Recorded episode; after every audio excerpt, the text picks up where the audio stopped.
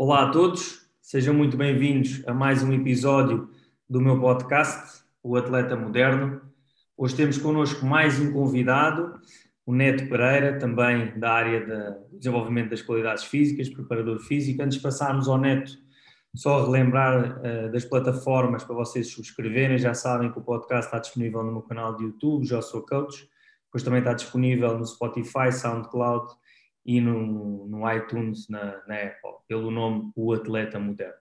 Queria agradecer também o feedback que me têm dado pelo, pelos episódios que têm saído. Uh, muito obrigado. Vamos, vamos continuar.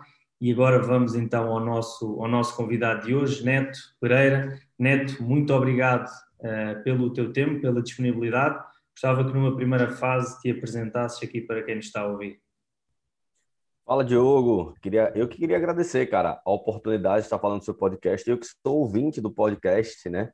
Conheci o, o seu podcast por meio do Fábio, o Fábio Nakamura, nosso amigo em comum, e depois do Túlio, que também é outro amigo comum, que os dois já tiveram episódios aqui, como várias outras pessoas tiveram episódio, então muito, muito bacana estar aqui. Eu agradeço e vamos discorrer um papo aí principalmente em relação à nossa realidade aqui no Brasil e no nosso nível competitivo que estamos agora no momento. Excelente, é isso mesmo, Neto. Então, gostava que numa primeira fase te apresentasses, uh, temos pronto, o teu currículo, um bocadinho as tuas formações, aqui para quem, para quem está a ouvir, também te conhecer um bocadinho melhor. Eu tenho graduação em Educação Física, né? aqui no Brasil tem legislação um pouquinho diferente de outros lugares, então para você trabalhar no esporte, você tem que ter essa graduação em educação física obrigatoriamente. Ah, depois fiz especialização em desempenho humano, fiz mestrado é, com ênfase nessa parte de esporte de alto rendimento, onde a gente investigou variáveis né, e, e, diferentes modelos de treinamento de força em atletas de futebol, de categorias de base. Ah, a gente também tem alguns artigos publicados, alguns artigos científicos publicados. E Trabalho com futebol atualmente, né? Estou como fisiologista é, do CRB, que é um clube da segunda divisão do Campeonato Brasileiro. Também já estive em outro clube da segunda divisão do Campeonato Brasileiro recentemente, o Confiança. E antes eu trabalhava no futsal, né? Em outra modalidade. E o futsal foi a porta de entrada uh, para trabalhar no esporte de alto rendimento. E aí depois eu vim no futebol e já estou no meu segundo clube uh, na temporada aí para o brasileiro da segunda divisão. Excelente, excelente, Neto, muito bem. Então, agora pegando um bocadinho nessa, nessa parte lá do futsal, futebol, uh, gostava que explicasses aqui um bocadinho para quem está a ouvir o que é que um fisiologista faz, ou que funções, qual é que é o papel do fisiologista dentro, dentro de um clube, por exemplo, de futebol ou, ou de futsal, quais são as suas grandes funções? Então, primeiro que, que é importante a gente deixar claro, é, a gente tem uma discussão aqui no Brasil hoje que o, o nome, a palavra fisiologista não é exatamente é, o que deveria ser feito pela função que nós exercemos aqui no Brasil. Muitas pessoas que principalmente estão aí na Europa, eles vão conhecer mais essa função como Sport Science do clube, né? Então, acaba que nós somos gestores é, dos dados em todas as disciplinas que envolvem o clube né? Seja ela a, todo o departamento médico, a fisioterapia, a nutrição, a, uma interação com o departamento de análise de desempenho técnico tático. E a gente acaba fazendo muita coisa é, dentro do clube e pouca coisa é realmente fisiologia. Na prática, o que é isso?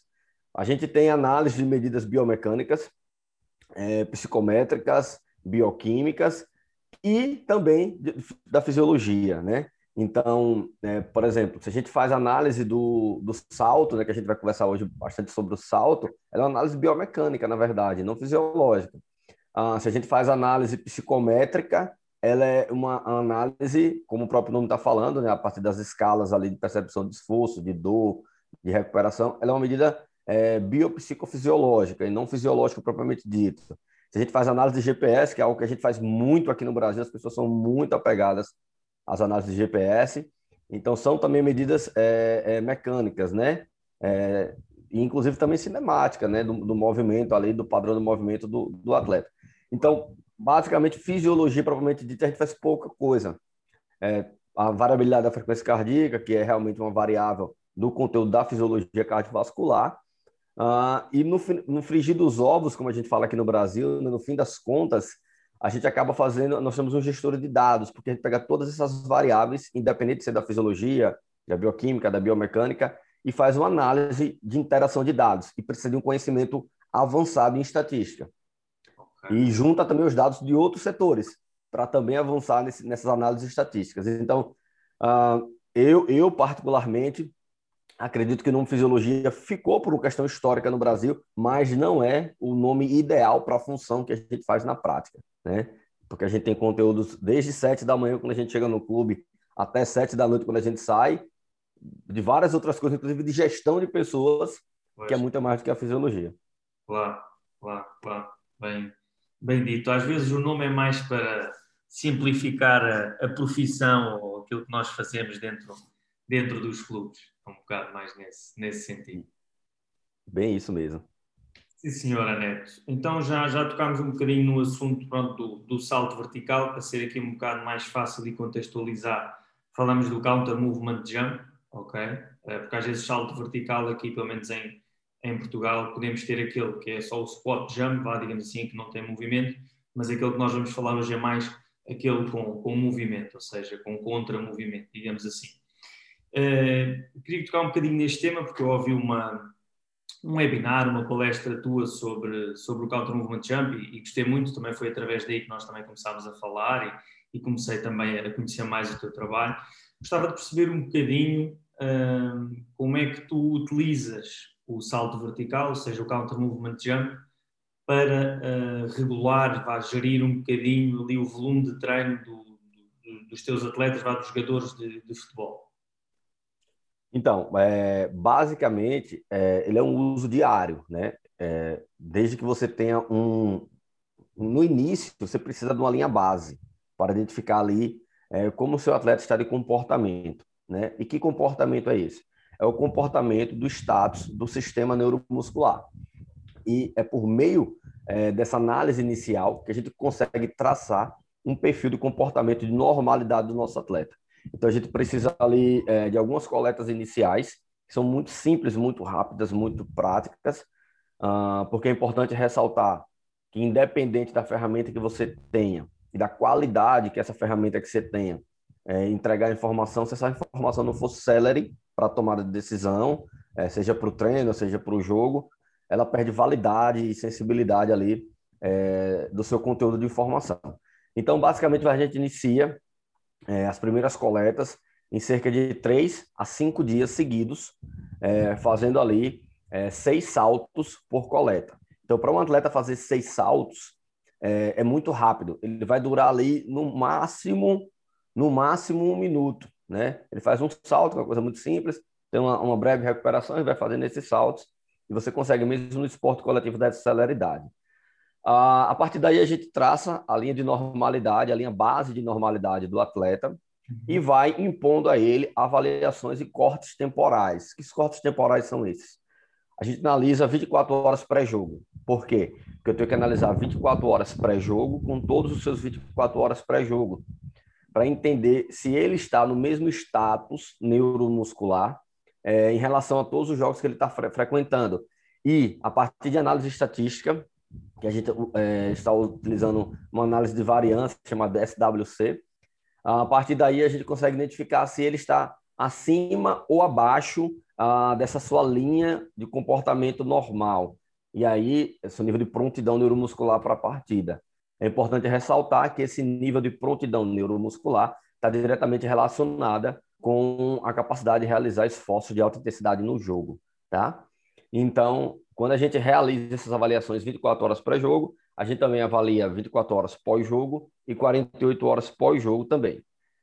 Quando a gente começa a decorrer ao longo da temporada, é, a gente começa a observar, e muitas vezes isso acontece, o 24 horas pré-jogo está coincidindo naquele dia ali com 48 horas pós-jogo. Então, nós temos aí é, quatro elementos de análise: 24 horas pré-jogo, 24 horas pós-jogo, 48 horas pós-jogo e o 24 horas pré-jogo, que coincide com 48 horas pós-jogo.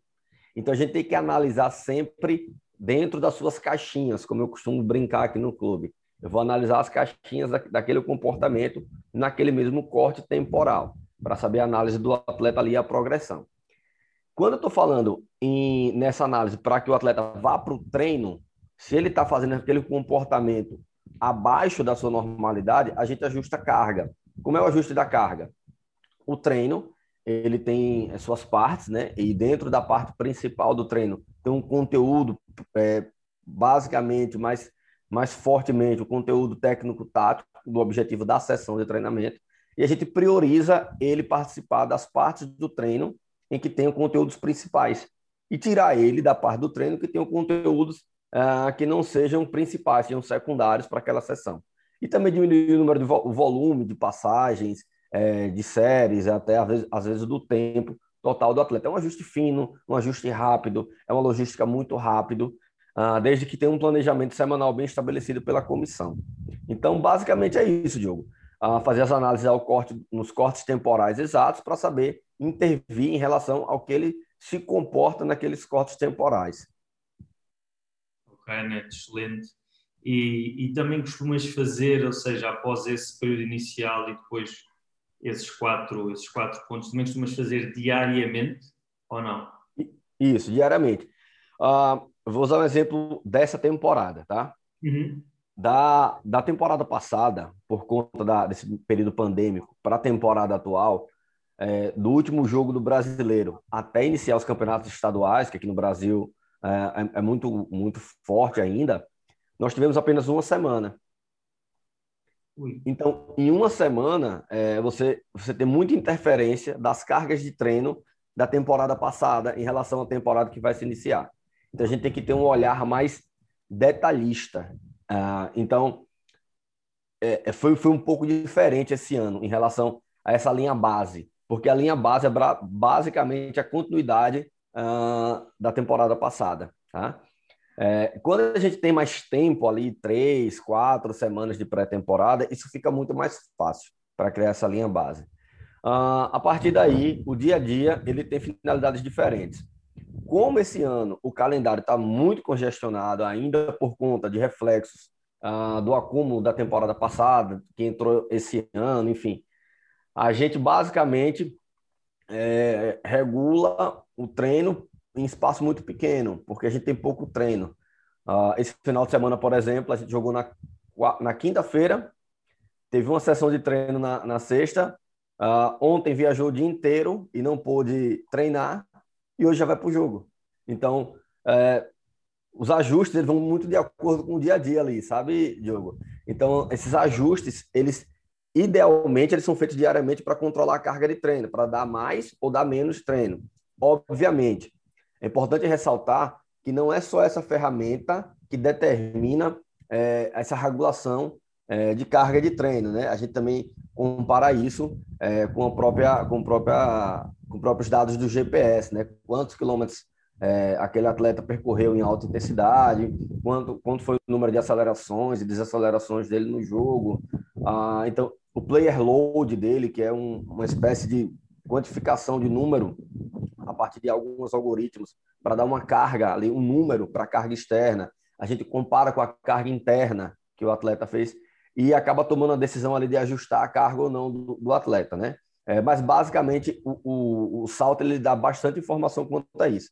Em outras épocas em que eu não tive tempo, ou, ou não tive tempo, não, não tive oportunidade, desculpe, de trabalhar com GPS, realmente o CMJ era um grande norte para regulação de carga.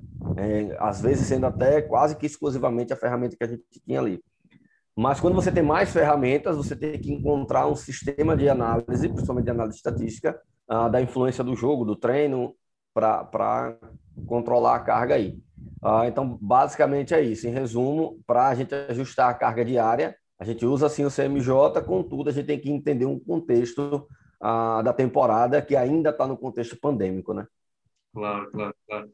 E disseste uma coisa muito importante, às vezes mais vale termos um, digamos, um teste ou utilizarmos uma variável e conseguimos utilizar sempre a partir dali ser algo simples do que termos muitos dados e depois não, não sabemos interpretar nada. Mas a verdade é que quanto mais dados nós conseguimos coletar, ou seja, o CMJ mais o GPS, também conseguimos traçar um perfil melhor, digamos assim, do, do atleta que temos à nossa frente.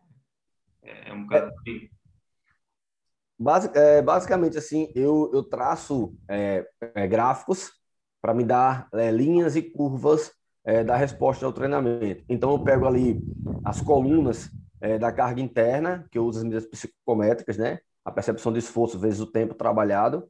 Uh, pego o gráfico do player load do GPS, Uhum. E, pego, e pego o comportamento, né, a linha de comportamento dele do CMJ. Eu sobreponho essas três linhas e me dá uma resposta gráfica ali sobre a influência das cargas e a resposta da carga. Então, eu tenho carga interna, eu tenho carga externa e eu vou ter a resposta por meio do salto.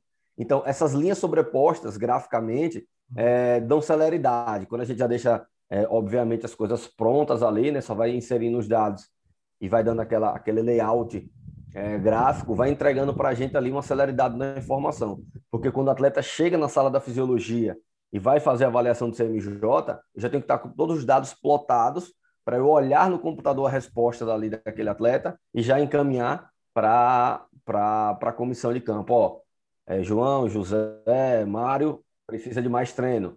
Ah, fulano A, B e C precisa de menos treino é, gerar essa celeridade é muito por meio do, da antecipação dos seus dados. Né? É, a gente sempre brinca, quem trabalha com a fisiologia no esporte precisa ser extremamente metódico e chato com a organização dos dados.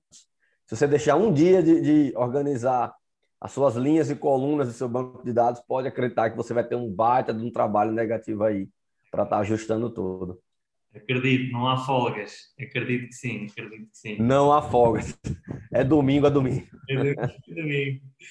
Sim, senhora Neto. Já falámos aqui também um bocadinho sobre o, sobre o próximo ponto, próximo tema, mas também gostava que, que explicasse então aqui um bocadinho. Falámos um bocadinho das cargas internas, cargas externas, ou seja, que variáveis é que tu utilizas nos clubes já, que, que já passaste, que já, que já trabalhaste para uh, fazeres a monitorização das, lá está, das cargas de treino do, dos jogadores uh, dos clubes por onde, por onde já passaste? Que variáveis é que costumas utilizar?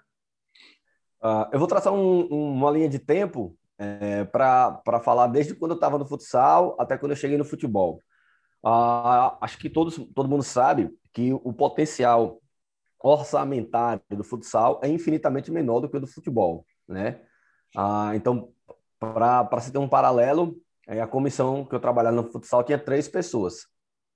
Ah, era eu, o, o eu era o treinador, eu que era auxiliar técnico, preparador físico, fisiologista, e um outro auxiliar que ajudava a gente tanto na parte técnica como na parte física. Ah, quando eu fui para o campo, a primeira comissão que eu trabalhei tinha 17 pessoas. Hoje eu trabalho numa comissão com 21 pessoas. Então, já começa a diferença muito grande por aí.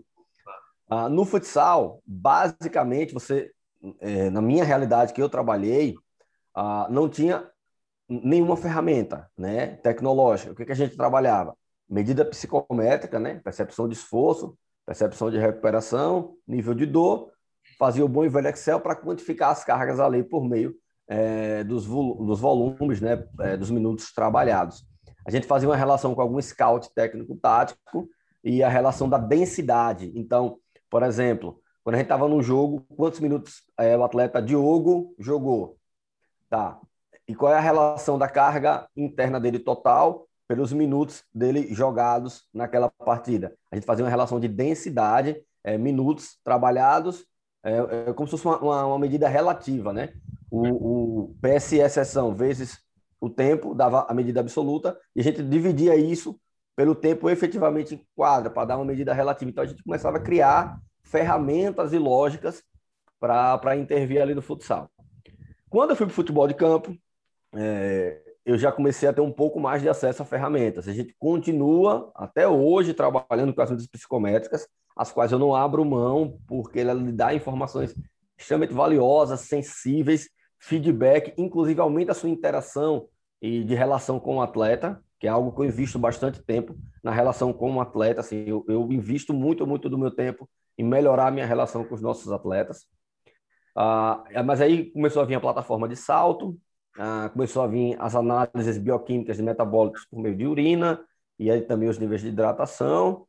Ah, até que a gente foi avançando e o clube foi, foi avançando e chegar no novo clube. e tem o GPS, né, que ele dá muitas informações, e a gente agora tem um conteúdo de dados muito maior, inclusive porque também a gente está chegando ah, agora a máquina para analisar a, a CK, é, que é uma enzima de extravasamento é, muscular, uma outra medida orgânica, e agora a gente tem um conjunto de ferramentas maior. Então, hoje eu tenho a medida psicométrica, que eu uso desde o início da minha carreira, continuo com as análises de urinas metabólicas, é, principalmente da densidade, para identificar o nível de estado é, de hidratação do atleta. Só que hoje, ah, o avanço dessa ferramenta que eu tenho é que a gente tem uma parceria com a Universidade Federal de Alagoas e a gente faz a, a avaliação de metabolômica do, do atleta, aqueles metabólicos que, inclusive, até o próprio Barcelona usa bastante, aqui no Brasil o Flamengo também usa bastante.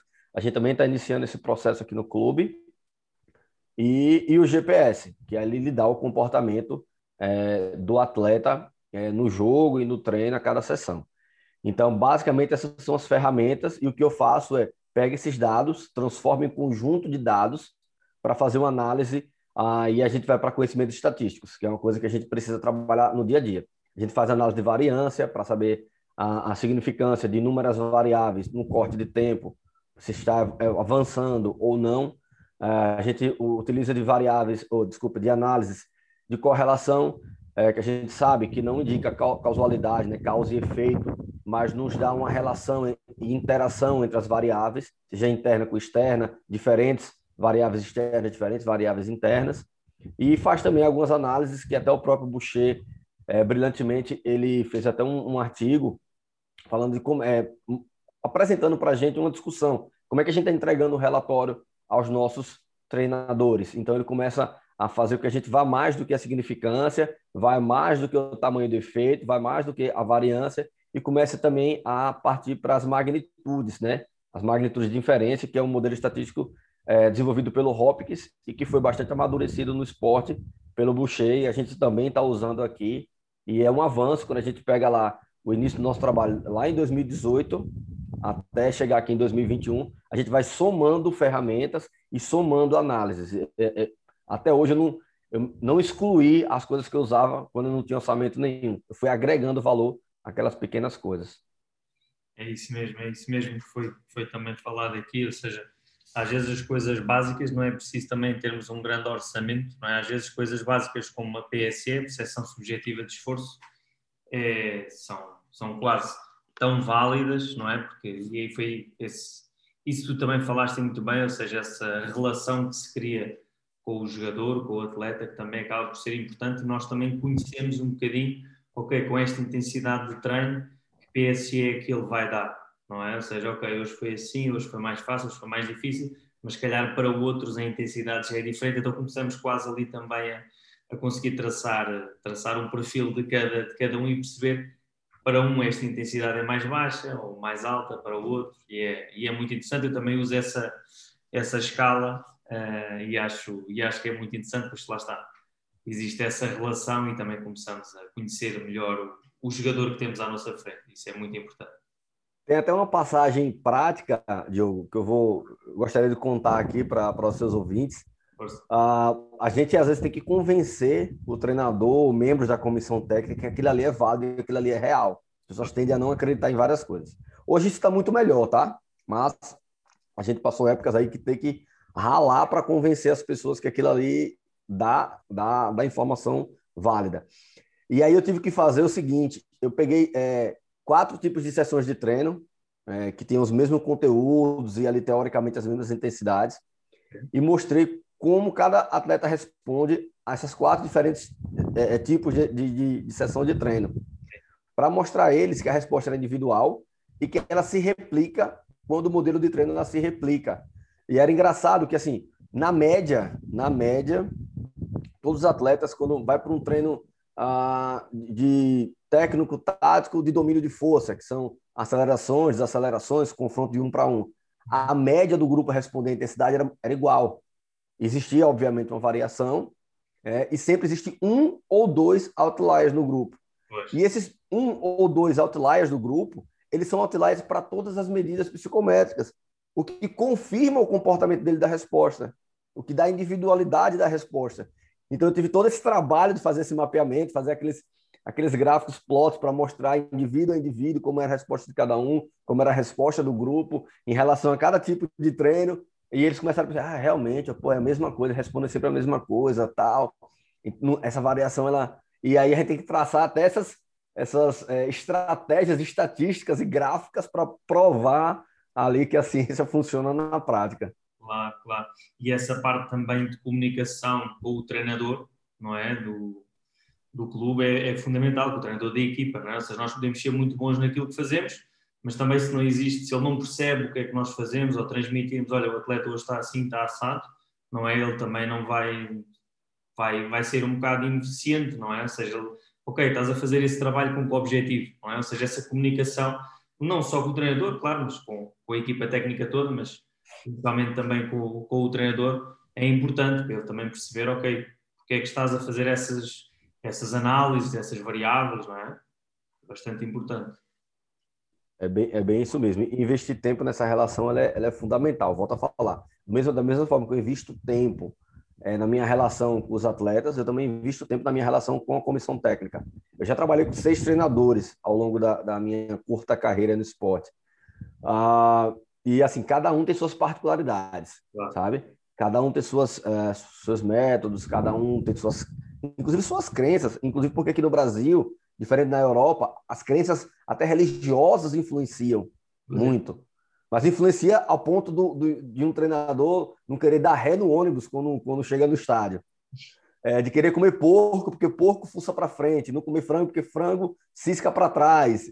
Cara, são, são questões que você tem que entender, claro. contextualizar claro. e, assim, encontrar é, é, canais de comunicação com aqueles sujeitos. Então, eu, eu, Neto, nunca tive nenhum problema com comissão técnica, nenhum problema com, com treinadores, inclusive todos os treinadores que eu trabalhei é, sempre reportam uma boa amizade, é, quando nos encontramos em alguns jogos, em, em alguma situação, sempre muito muito aberto ali aquela aquele saudosismo do momento que trabalhamos juntos, mas você tem que investir tempo, porque assim, é, inclusive é, um, é uma coisa que eu vou, vou deixar dica para quem está começando no esporte. A primeira coisa que a gente tem que entender é de pessoas, porque nós trabalhamos para pessoas, com pessoas. Se você não entende de pessoas, você não vai entender de futebol. Então, primeira coisa, invista bastante do seu tempo nas pessoas. E é isso aí que eu, que eu traço no meu dia a dia e, e parece que a coisa vem dando certo aí ao longo da minha carreira. Claro que sim, claro que sim. Eu considero que a relação é a base, não é? Mesmo de qualquer estrutura, de qualquer equipa, é importante. É importante. Senão se não podemos tropeçar e se não temos uma boa relação, não existe boa comunicação e mais tarde ou mais cedo as coisas não, não vão correr bem. Sim, senhora Neto, vamos então àquela pergunta clássica do, do podcast O Atleta Moderno. Gostava de saber um bocadinho a tua opinião, por todos, lá está toda a tua experiência que, que já tens e que já passaste com vários jogadores, atletas. O que é que é para ti o que é que podes considerar, digamos assim, um atleta moderno? Bem, é, para mim, o atleta moderno é o atleta que se compreende de maneira expansiva. Ele, ele saia um pouco do pensamento da caixinha. Tem até uma passagem ah, de um livro que eu li recentemente, O Algoritmo da Vitória. Inclusive, indico fortemente que as pessoas leiam esse livro, O Algoritmo da Vitória. E, e tem uma passagem no livro que fala que a argumentação científica ela pode ter um efeito peculiar, é, principalmente sobre atletas maduros e especialmente os mais inteligentes e desenvolvidos educacionalmente. E o que é que isso me traz de, de, na prática? Eu preciso estimular o meu atleta a ele avançar não só nos conteúdos atléticos, né, é, dos componentes do jogo, técnico, tático, físico, cognitivo, mas eu preciso ajudar o meu atleta pedagogicamente a avançar na sua compreensão como ser humano porque isso vai tornar um atleta é, muito mais reflexivo, muito mais compreensivo sobre as ações e vai aumentar o poder de cognição desse meu atleta.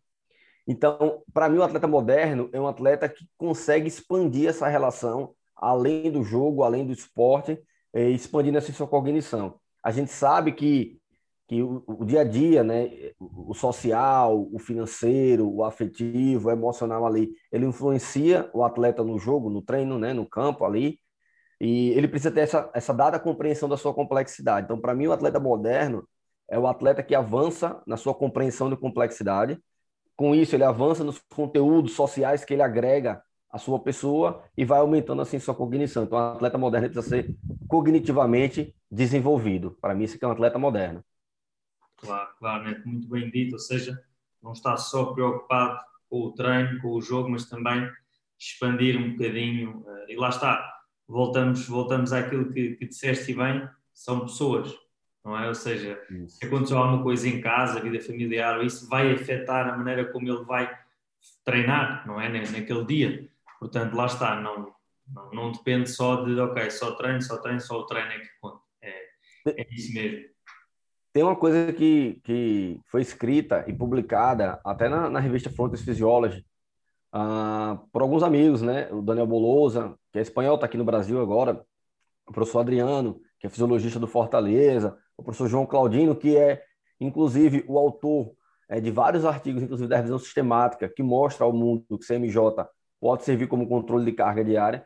Eles escreveram esse artigo é, apontando que o esporte coletivo, apesar de ser coletivo, tem demandas individuais e que o atleta precisa estar em estado ótimo de preparação e não em estado máximo.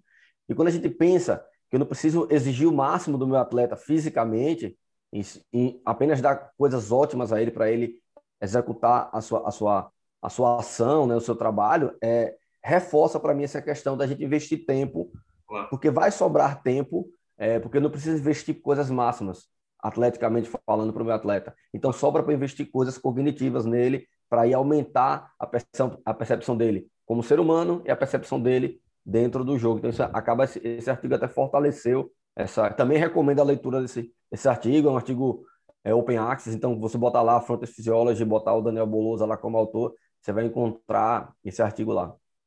Muito interessante, muito interessante. Depois também vou dar, vou dar uma vista de olhos nesse, nesse artigo, parece, parece ser muito interessante. Neto, para, para finalizarmos aqui o nosso episódio, uh, deixar aí um bocadinho as tuas redes sociais, contactos, se alguém quiser também seguir um bocadinho o teu trabalho ou tirar alguma dúvida, se quiseres deixar aí. Bem, é, basicamente eu só uso o Instagram como, como rede social, tá? Então lá no Instagram, prof.netopereira, é, a gente tenta se comunicar o máximo possível com todas as pessoas que entram em contato, às vezes é um pouco difícil, porque é muita gente, o Instagram é uma rede social que muita gente no Brasil usa, então acaba sendo um volume de, de relação muito alto, mas eu sempre procuro estar atendendo, conversando, me relacionando com as pessoas que, que consomem ali nosso conteúdo, nosso trabalho. Então, quem quiser me encontrar, é, chega lá, segue a gente, pode mandar um direct, uma mensagem que a gente vai tentando é, responder aos pouquinhos lá. Então, no Instagram, prof.netopereira, a gente pode se encontrar e falar mais lá. Excelente, excelente, Neto. Sim, senhora Neto, mais uma vez obrigado então por este tempo, pelo, pelo teu tempo e disponibilidade e obrigado também a todos os que, os que nos estão a ouvir e até à próxima. Um abraço.